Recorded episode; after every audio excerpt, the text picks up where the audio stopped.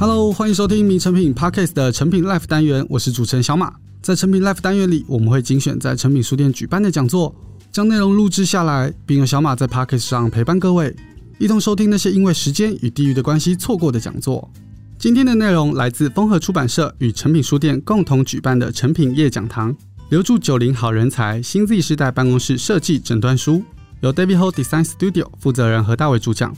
从何大伟老师的新书《留住九零好人才新 Z 世代办公室设计诊断书》中，探讨九零后世代进入职场之后如何颠覆六零与七零年代中高阶主管的三观，以及何大伟老师如何观察九零后，进而设计出让他们趋之若鹜的办公环境。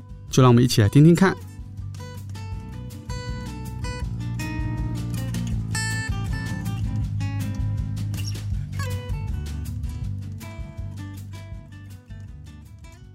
好大家好，欢迎来到诚品业讲堂，啊，一起来参加这个三代同堂大会考，何大伟老师的新书分享会哦。我是丰和文创的总编李义珍。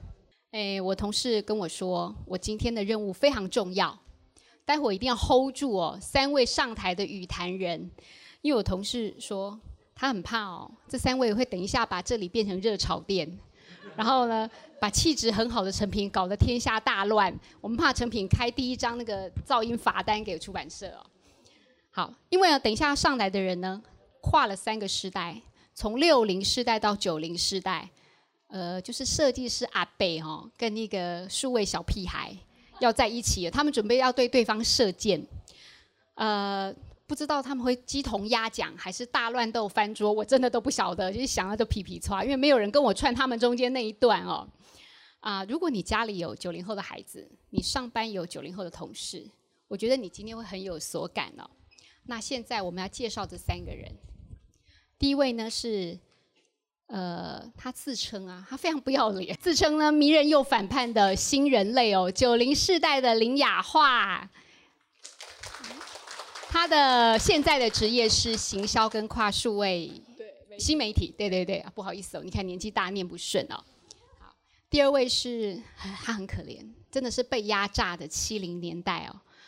我同感，我同感。他曾经拍过 MV，也差一点进入演艺圈，后来想想不知道哪里打劫，跑去跑新闻。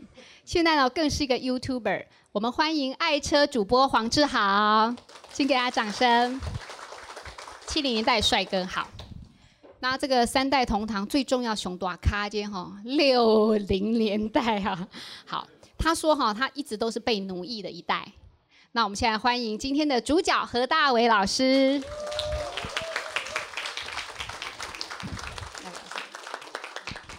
呃，今天哈，待会我们在过程里面，台下的朋友们如果反持反对意见都可以讲哦，没有关系，我们今天 open m i d 啊，好。有没有看过《艾米丽在巴黎》？有对不对？有对？没看过的，今晚回去补一下哈。《艾米丽在巴黎》，时尚的衣服，美景美食，还有总是不爱扣扣子衬衫的帅哥，看过你都知道我在讲什么，对不对？如果不要论这些，也不要论文化差异，《艾蜜莉在巴黎》其实就是一个现代办公室场景啊，真实的故事，对不对？我们有嗯比较严谨的。老板很可怜的中阶主管，还有一个一天跳跳来跳去的艾蜜莉哦。所以呢，呃，三位，你们自己觉得你们是那里面的什么角色？我先回答吗？哎，什么时候轮到九零后啊？哎，没有举牌，对啊，你看看到看到，对对对对。说到艾美丽，呃，我就是代表那个艾艾蜜莉的。老板啊，Emily 的老板，那叫什么？Sylvia，他在里面呢。Emily 每次讲什么意见的时候，他第一个跳出来就是说 “No”，哎，你这个哪里不行，哪里不行。我觉得我这个年代，让他让我非常的怀念我的老板。我就觉得我那时候刚工作的时候，哇，我觉得我。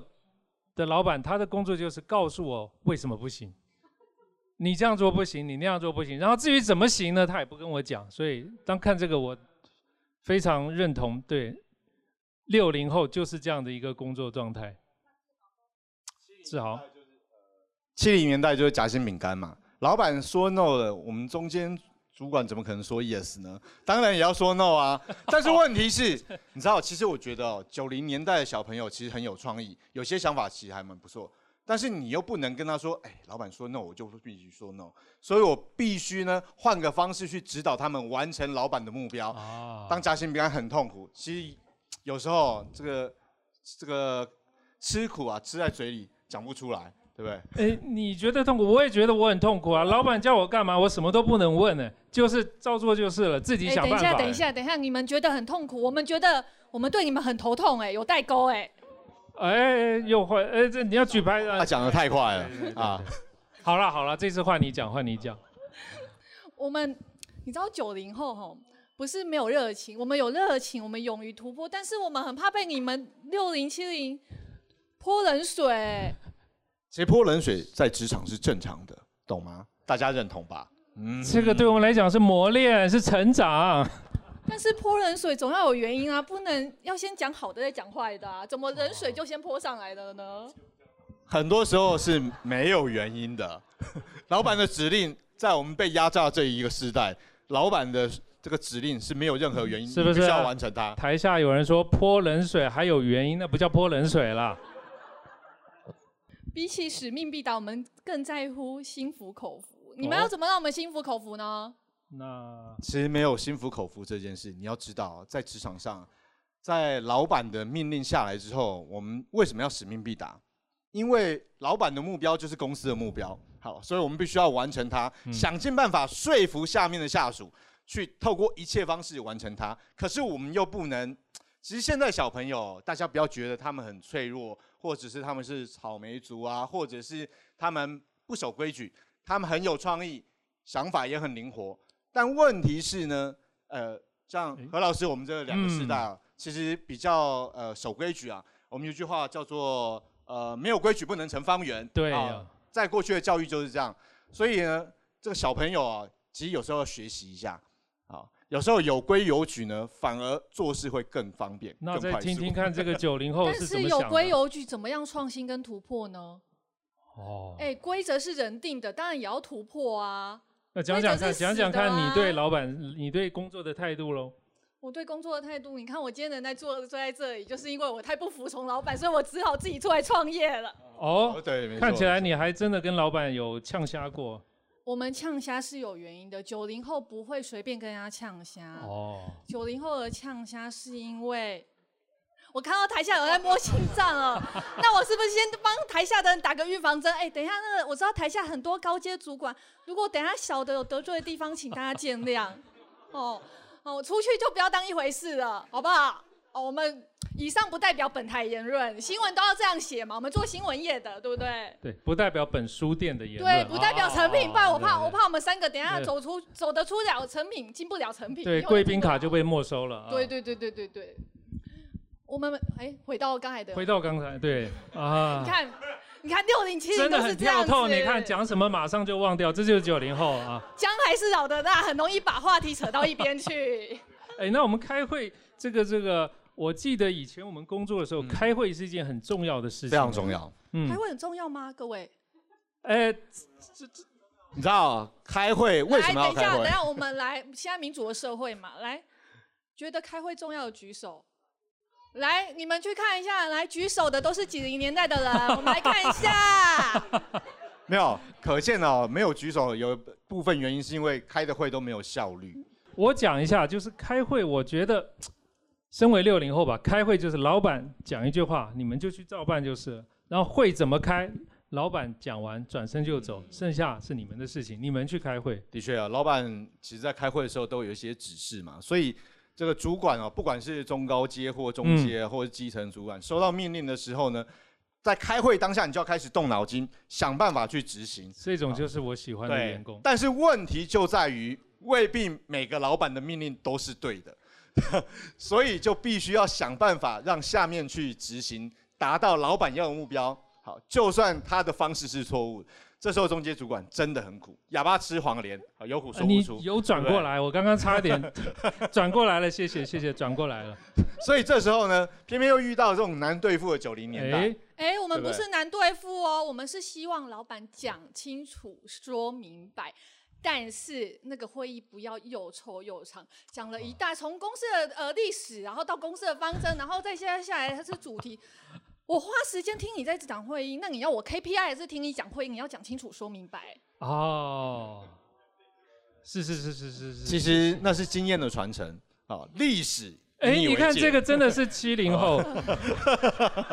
你知道，这个真的是狗，真的你要了解一些。很会当开会呢，公司，我跟你说，开会不是讲股，好吗？哦，开会你要讲股可以出一本自传，跟老师一样出一本办公室解放办公室，好吗？不过，Alice 雅雅，你刚刚讲了一句话，真的是这个心有戚戚焉。我最近就跟一个这个跨国的企业的人资长聊天，我说，哎，你一定碰到很多不同的这个员工，有老中青三代，你觉得现在九零后年轻人？他们，你接触到他们是什么？他说，现在九零后如果要让他们做事，就像雅雅你刚刚说的，要给他们很清楚的理由、很清楚的指令，告诉他们为什么，是真的是这样子吗？你也觉得吗？对啊，你不告诉我为什么啊？我做白工，你又骂我，那你要我怎么做？七零后，请问七零后的主管，你要揣摩上意，要懂得下意，你要怎么样办好中间的三明治？这其实哦，主管是有难处的，因为我们认为你们够聪明。了解上面的指示，所以呢，通常我们下了指令，我们会给你指导之后，我们相信九零年代这个 Z 世代呢，应该可以完成任务。但有时候想法太跳动，所以呢，无法达成目标。那我们又会指导你们，好，这是指导，该拉的时候拉，不是责难，这是指导。其实啊，因为呃，九零年代啊，Z 世代的小朋友呢，他们很需要肯定。我们想想，他从比如说一九九零年、九五年开始。好，成长到现在，他其实经历了很多，呃，不管是台湾国内或者是在全球，有很多天灾人祸。对，好，相对来讲呢，对他们的生活，全球景气呢在走下坡，啊，相对他们处的环境是比较辛苦一点啦，所以对他们来讲。他们又常常被否定，哈，哦，草莓族啊，哦，对对对，什么，呃，尼特族啊，对不对？所以他们需要。我们不是草莓族，我们需要被肯定，不代表我们是草莓族。是草莓族。你们是因为你们被压榨惯，所以你们都习惯先否定。哦，哦，这样。我们不是草莓族，我们不是。你问一下，哎，在座的九零后是草莓族的举手，没有人举手啊。就连那个蓝色衣服自认为是九零后，他都没有举手。所以代表他一定不是草莓族，他都认同九零后都不是草莓族。草莓族哦，是一个误解啦。其实他们是因为需要更多的肯定、更多的指导、嗯、哦。他们其实想法非常灵活，非常的，我我可以这这样说，举一反三，非常的快。对，我比如说我们这七零年代被压榨习惯了，哦，我们没有，我们没有太大太多的奴性，你是，但是我们已经在被压榨。我是奴性，我是老板叫我干嘛我就干嘛，一句话都不敢讲。对，果然九零后跟我们完全很大的不一样。但是因为现在讲求发声的时代。嗯、对，这个待会儿我可以在我的书里面讲更多啊、呃，我怎么体会到九零后。那其实我也发现九零后不是我们想象的那样子。所以呃，终于我要被我们评，终于你看何老师当主讲的最大好处就是帮九零后平反。其实我认同老师讲的啊，其实。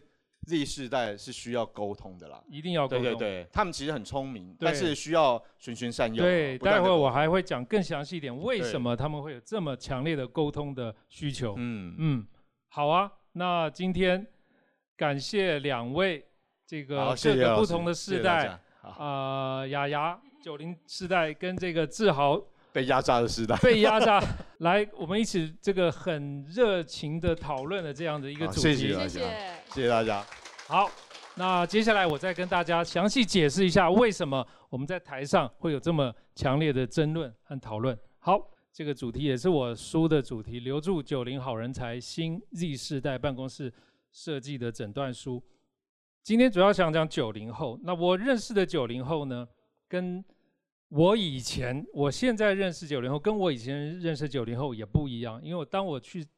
仔细的了解他们之后，尤其我自己有两个零零后的女儿，我跟他们生活在一起二十年，我十分的了解。哇，原来九零后不是我们想象的那个样子。所以今天我想讲三个不同的呃主题。第一个是他们是谁，Who they are；第二个他们要什么；然后第三个呢，他们的空间，他们喜欢的样子长什么样子。所以就很快的进入主题。第一个，他们是谁？那刚才也讲到，我们在台上的有人讲到九零后就是草莓族嘛，果然这是大家的第一个联想，九零后就是草莓族。那以前我也是这样子，草莓族，我们讲到草莓族，嘴巴就是说话没大没小啊，他内心呢很脆弱，很跳动，屁股呢就坐不住，老是屁股一把火就。椅子上都坐不住，在那跑来跑去，跑来跑去，所以这个你看，是我们对九零后的一些印象。那的确，他们的行为也的确是这样子。当我在了解他们的行为之后，我更仔细去想，哎，为什么他们是这样子？因为毕竟行为只是心理的表象，那他们一定是这个相由心生嘛，有这样的行为，代表他们心里是这样想，但是。如果分析到心理的层面还是不够，那一个人的心理层面是谁造成的呢？是他们的成长社会环境造成的。所以这本书里面我也想溯本清源，从社会环境反过来到心理，心理又如何影响他们的行为，以至于我们看到他们的行为今天变成这样子，从嘴巴到屁股都是这样的一个形容词。那为什么这样子？其实有很大的一点是因为。网络，呃，这个网络已经讲很久了啦。网络对人的影响啊，这个二十世纪已经讲很久了。但我要特别再 focus 再窄一点，他们的影响是网购，是二零一九年台湾的网购的族群的年纪最高峰的呢，从十几、十五、十九、二十、二十几、二十五到二十九、三十到三十四，这一群人在网购的族群里面占到最大啊。那当然。往后一定也是有，那年纪越大，慢慢慢慢慢，网购的比例就减少，这也是正常的现象。那我们就看这个，就是落在我们所谓九零后跟 Z 世代，网购是这样的一个事情。那我把这样的一个题目，一个一个一个方向嘛，拿出来也提供大家思考。我自己也想了一段时间，为什么网购会造成九零后他们从头到脚的一个改变呢？哦，网购。其实呢，就这个就说到是一种社会化的训练。我小时候，如果我要去买东西，我还记得很清楚。我第一次买东西就是我妈妈给我一块钱，说：“大伟，你去巷口帮我打一瓶酱油回来。”啊，你大家都记得，如果是我那个年代，小时候酱油真的要去打酱油，拿一块钱去那个瓮里面打打。酱油，然后我就，我想我妈妈也知道我上了小学吧，她可以开始叫我做一点家里以外的事情。我就拿着一块钱，好紧张哦，第一次去干妈店，走走走，老老老老板，我妈妈叫我，你别别啥啦？什么油？还是头刀油？还是酱油？还是麻油？哇，说白给你，忘记了。啊！再回去，回去再问清楚。啊，要走回去，走好远，经过水沟，回到家，妈妈，列导游嘞？没有啊，忘记。回去是酱油，啊，又拿回拿一块钱，啊，买回去了。哦，觉得有那种小孩子被骂，但是又完成一件事情，心里面的成长，哇！现在回忆起来都还历历在目。但是我就想到，哇，原来人的成长，我妈妈也知道是这样子开始训练一个人的成长。经历社会化的一个过程，啊！我小时候是这样子长大的。那现在的九零后，这个过程呢？哦，不要等到上小学，他们在网购的时候已经训练过千百遍。他们就是上网找资料，问同学要买什么，这个已经在他们小学阶段就已经训练过千百遍。而且上网找资料，大家都知道网购嘛，一看。先比价钱，再比资讯，谁的资讯最多，谁的规格写的最齐全，谁的照片秀的最多，谁的那个评写的最多，负评最少，好评最多，他最后是他下决定的一个过程。所以你看，哇，一个小小的网购，其实已经训练了九零后社会化，从小就开始，无形当中已经训练他们的社会化。那这样的一个网购的一个行为模式。其实里面包含了很重要的一个内在的循环。透过网购，已经无形当中把这样子的社会化训练已经进入到他们的心里，就是透过网购，你要对话，你得先跟电脑对话，跟小编对话，我要红色有没有红色？没有红色有没有黑色？对话完了是资讯透明度，资讯越多才容易下单，资讯越透明越能够引起他们内心的信任度，所以信任度完了，最后再回到对话，给好评，给差评，给一个五颗星。所以你看，一个小小的网购，其实在他们无形当中，已经在他们心里面形成这样的一个循环：对话、资讯透明度跟信任度。这个等一下我再会回到刚才雅雅说的那位九零后说的，为什么他们要对话？所以在对话的里面是这样，就这样子了吗？这只是行为啊！我刚刚又说，行为还会影响到他们的心理。这样子对话逻辑的循环进入他们的潜意识之后，其实在训练他们表达自己想什么。我要买什么是我要先想好，我才能买，决定自己要什么。这么多商品，这么多不同颜色、不同款式，我要自己决定要什么。最后，在这个循环过程当中，能够建立起自己的自我价值。九零后的自我价值，所以你不要小小看一个网购的行为，其实在他的内心已经建构起一个社会化最基本的一些条件。啊对话，那这样子的对话，其实也有三个很大的特点：轻、快、短。这个已经不是像我小时候我妈妈叫我去打酱油的那个对话。这样对话是轻快短，你看很轻，在网络前面人人平等，轻松平等，没有什么董事长、总经理或三岁小孩没有，在网络面前人人平等，轻松平等，这是对话的第一个。第二个呢，很快，当然了，及时回应，发过去有没有红色？等五分钟还没有回小编，你已经。换到下一家，不知道换到哪一家去了哦，已经 pass 去了。轻、快、短，更不用讲。能用图标的，能用表情符号的，就不会舍得再打多一个字了。哦，轻、快、短，这是他们对话，就是这这已经这是就是这样了。我们现在就觉得好像他们他们已经觉得理所当然了嘛，我们都觉得这。很自然的事情，可是在这个自然的背后，当我们去仔细想一想，背后能够造成他们心理的一些行为上的一些影响，哇，真的是蛮大的。所以从这里再往回看，刚才我们说的九零后，从头到脚，嘴巴说话没大没小，轻松平等啊。他的二十年成长经验就是这样子的啊！你要他怎么说话有大有小，他已经在网购里面训练成这样的一个说话态度，很快及时回应，所以造成他们内心很跳痛嘛。这也是难怪的。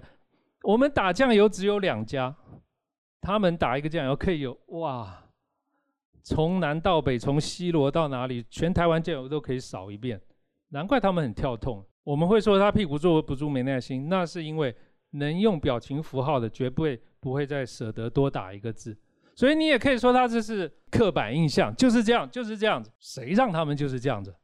这科技不是都六零后发明的吗？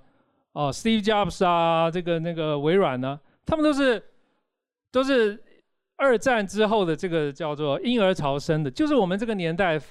创造了这些科技，造成了九零后的生长环境，影响了他们的心理，反映出他们的行为，所以变成这样子。难道我们这样子应该怪他们吗？其实我想一想之后，哎，我们真的应该拥抱他们。这个他们是我们的下一代，好好的拥抱他们。所以你可以负面的看，也可以正面的看呢。说话没大没小，哎，人人出头天，每一个人都有自我价值，他在寻找他的自我价值，内心想法很跳动。敢于梦想冒险，我相信每个人都可以体会到，哇，九零后他们想法真的很多，比我们天马行空想法太多了，这是他们的好处。屁股坐不住，代表他们行动力很强。哦，老板，我以前是老板，说一动做一动，现在他们自己会有很多的想法。所以你看到九零后哇，原来我们应该去拥抱他们。那这样子一个个性、心理状态，他们要的是什么？那肯定不会要权威了。权威对他们来讲，已经已经是另外一个时代的事情。那很自然，他们要的就是自由。那接下来我用三个，这个因为我做做建筑室内设计，有很多不同的案子，让我整理出来，从这个规划图里面看到怎么样影响，因为九零后反过来影响这个嗯规划跟老板在办公室空间上需求规划的改变。第一个是一个啊银行的总部，那在室内。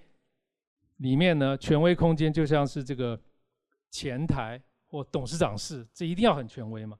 那自由的空间就是茶水间啦，员工可以休息啊、放松啊，这是自由的空间。在这个平面里面，它的比例在全部的平面里面，权威空间占到百分之六点四，那自由的茶水间呢，只有一喵喵，只占了百分之一。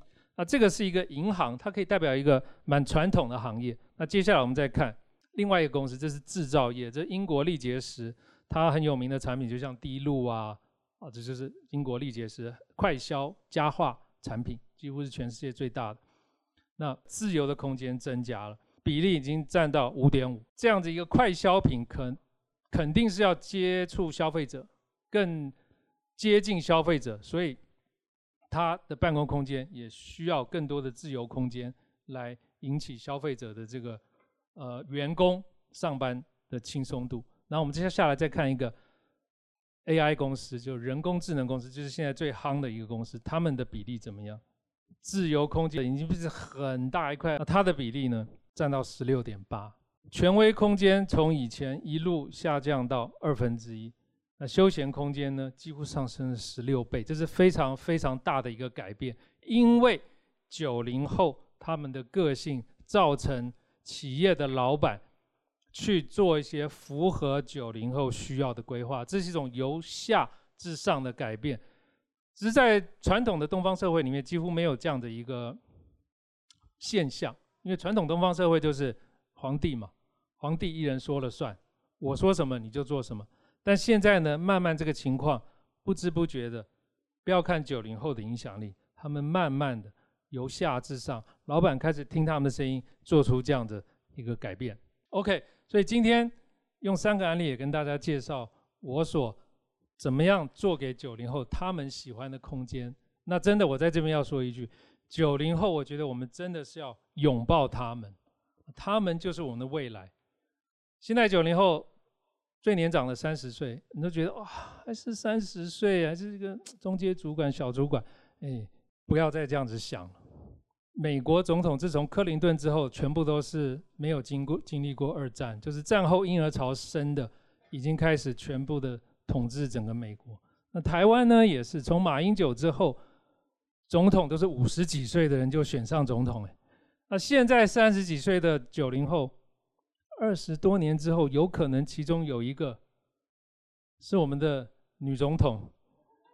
林雅华，林总统，可能以后对，你看，这是我们的未来，就是掌握在他们手上，所以真的我们要拥抱九零后，看他们的好处，未来在他们的手上。然后也谢谢大家能够听我新书的分享，谢谢。啊，谢谢何老师的分享，还有那个志豪主播跟雅雅这边的互动大会哦。呃，说起 Q&A，先准备我，因为我要先问啊。就是每一个地方看起来好像都可以拍照，哦、是他们要的美感吗？如果从我们以前学设计会说，这什么风格啊？没有啊，看不出来啊。对，现在九零后讲风格，他们已经不重要，风格不是重点，重点是什么样地方能够引起他们拍照打卡发朋友圈，那就是好，那就是美。风格已经不是他们。关心的问题，所以我们不能老 Coco 一直告诉人家说，你要从古典主义学。对，你要谈设计，第一个叫老板，你需要什么？喜欢什么风格？美式的还是日式极简还是北欧风格？已经 out 了。对，能够让他们拍照打卡发朋友圈的风格才叫风格。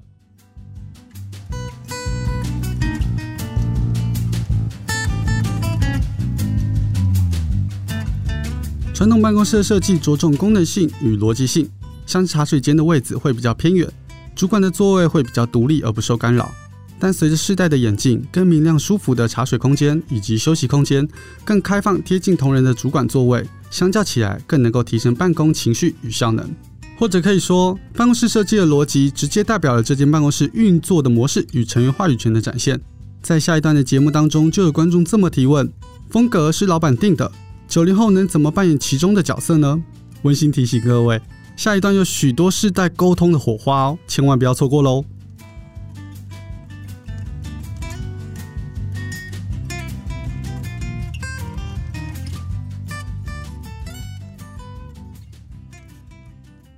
呃，的确，最后当拍板的还是老板。但是我在大概做了一百个案子吧，可能跟超过一千个九零后有面对面讨论需求啊，讨论这些这些空间的规划。我发现，的确拍板的是老板，但现在的老板已经很愿意。为什么跟为什么我说跟一千个九零后？因为老板都邀请他们来一起开会，所以老板。会说一句话，哎，你们的想法是什么？我要听你们的想法。听了你们想法，然后老板会跟我说，设计师，他们的想法你需要满足哦。哇，所以其实我为什么会这么这么，我觉得这么喜欢，希望大家也去拥抱九零后，因为就像我刚刚讲的，他已经很慢慢的从下到上去改变老板，老板。不得不去听他们的意见，然后反过来要求其他人去符合九零后。因为如果你不这样做，很简单，九零后说，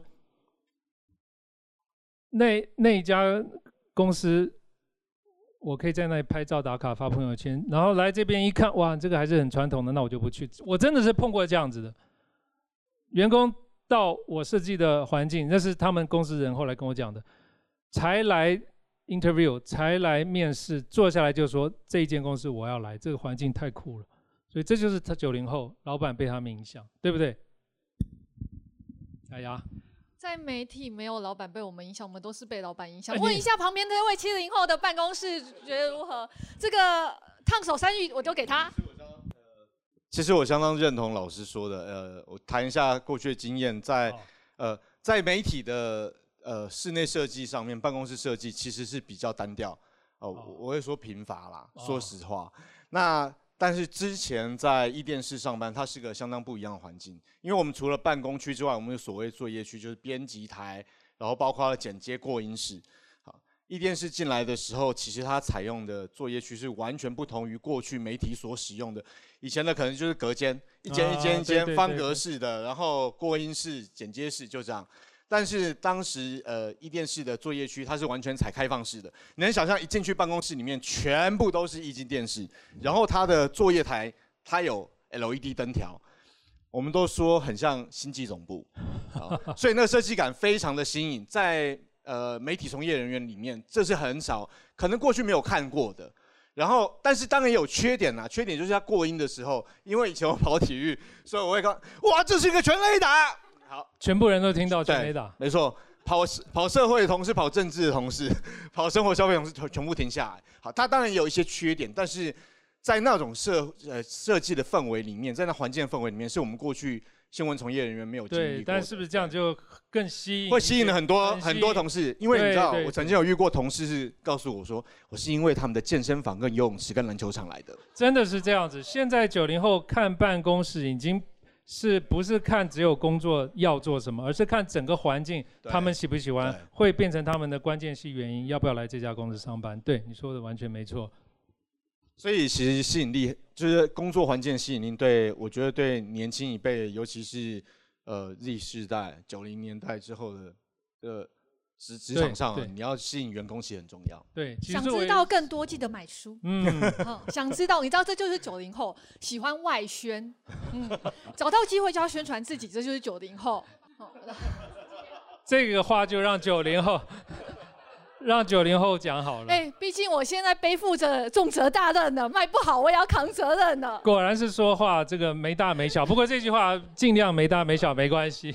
哎，买哦。买书找老师，喜欢车的订阅爱车主播，需要、啊、需要整合行销的，请找我。我现在因为太太叛逆了，所以我决定自己来当老板。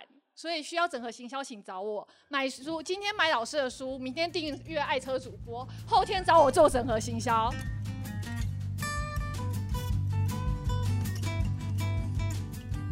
喜欢今天的讲座吗？谢谢你一直听到最后。